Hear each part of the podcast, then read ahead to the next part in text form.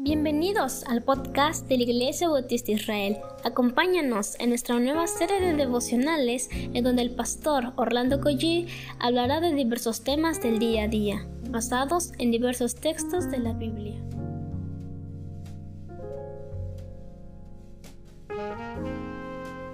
Muy buenos días, damos gracias al Señor porque ya estamos a viernes y esta es una bendición haber llegado prácticamente a nuestras iglesias, a nuestros cultos en fin de semana. es un gozo para nuestro corazón. ¿Qué les parece si comenzamos orando?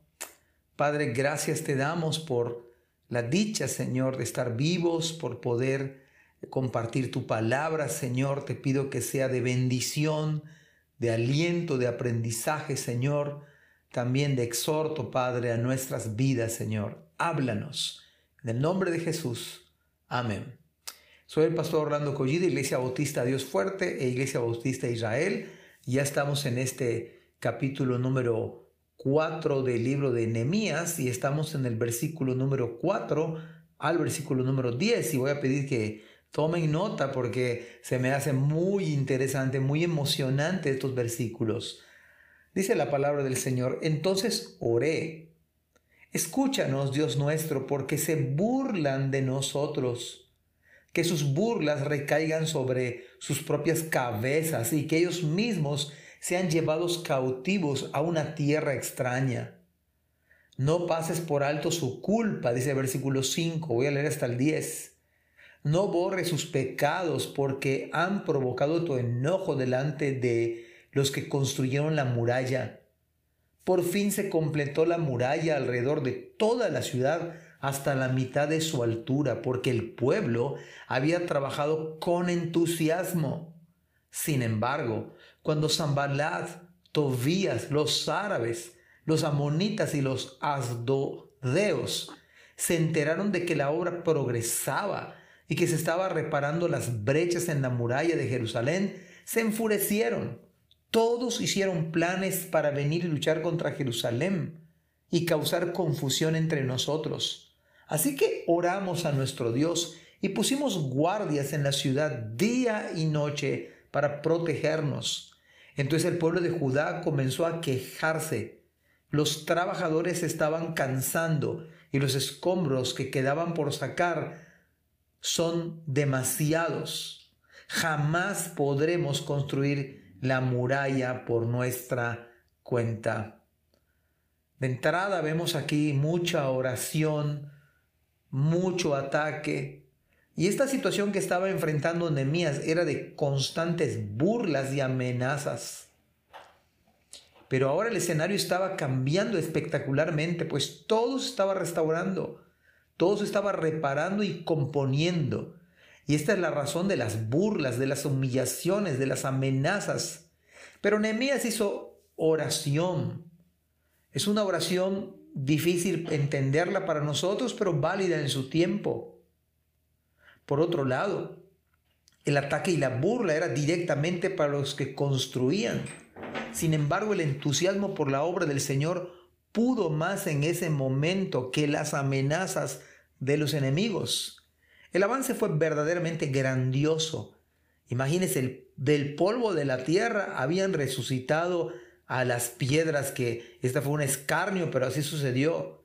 Los débiles habían amurallado hasta las toda la ciudad hasta la mitad. Y seguramente las zorras habían subido a esas murallas y saben qué, no se habían caído los muros. Los asuntos del reino van a traer disgusto de otras personas hacia nosotros. A medida que nos parezcamos a Cristo, necesitamos entender que es seguro que seremos despreciados. Pero parecernos a Cristo, necesitamos entender que es lo que Dios nos ha llamado a ser como Cristo. Necesitamos tener vida de iglesia, hablar con los hermanos, estimular a los hermanos, exhortar y dejarse exhortar por otros. Vivir en comunidad, hablar la palabra, creer la palabra, predicar la palabra y vivir la palabra. Nehemías se puso en oración de nuevo. Y es en ese sentido que esto es vida de iglesia, vida de oración. Y se puso de pie en medio de la en esta batalla, en esta burla, en este escarnio, en estas amenazas. Se puso firme, en pie de guerra, en pie de lucha, 24 horas del día, los 7 días a la semana. Necesitamos velar por nuestra vida espiritual, leer la palabra de Dios todos los días, orar todos los días y todo el día y congregarnos por precisamente por los ataques del enemigo.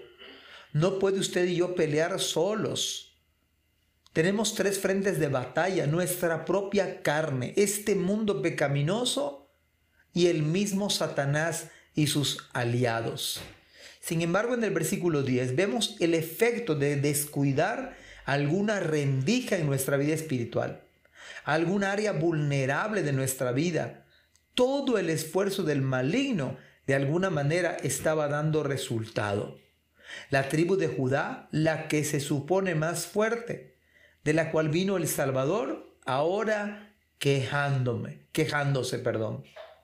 Por lo cual las quejas son un mal síntoma de su propio extravío. Si usted es una persona que se queja, usted se me hace que se está extraviando. Nehemías no tenía la culpa. No eran culpables los hermanos que edificaban. Ellos eran culpables de su propia situación por estar quejándose. Y hermanos, esto es un buen, un buen punto porque las quejas son peligrosas. Pueden contaminar a toda la iglesia se queja uno y al rato todos se quejan. Hoy es el grupo de los quejosos y es el grupo de los cual usted y yo no debemos estar. La queja es mala porque no edifica. La queja es una protesta de que las cosas no se están haciendo bien, que se podrían hacer mejor si uno mismo las haría. La queja es un mensaje directamente para el liderazgo, para Nemías, que seguramente no estaba haciendo bien las cosas. La queja pudo más que las burlas de los enemigos, que las amenazas de afuera, porque vino de adentro.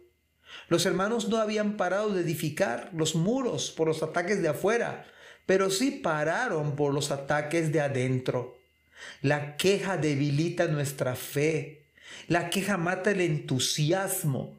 Es una mala actitud de cualquiera que se llama creyente.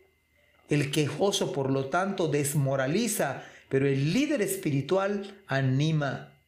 La queja hace que perdamos la realidad de todo el panorama. Ya habían reconstruido toda la muralla hasta la mitad. ¿No acaso, eh, ¿No acaso esto es grandioso? ¿No es esto más grande que los escombros? Por lo cual, si alguien viene a quejarse con usted, diga que si no edifica, mejor no escucharle Diga mejor que vaya con aquella persona que, que se quejan y que se lo diga de manera personal. La queja no alimenta nuestro espíritu, la queja desmoraliza. Ojalá, mis amados hermanos, que nosotros seamos del grupo de los que edifican, de los líderes que animan y no de los quejosos que amargan a las almas. Por lo tanto, oremos, animémonos, vayamos adelante, sigamos adelante, sirviendo y edificando la obra del Señor. Que el Señor les bendiga. Amén. Gracias por escuchar este podcast. Te invitamos a compartirlo y a seguirnos en nuestras redes sociales para que no te pierdas el contenido que tenemos preparado para ti. También nos puedes encontrar en nuestra página web www.ibimerida.org y contáctanos al correo ibismerida.gmail.com Gracias por acompañarnos. Hasta la próxima.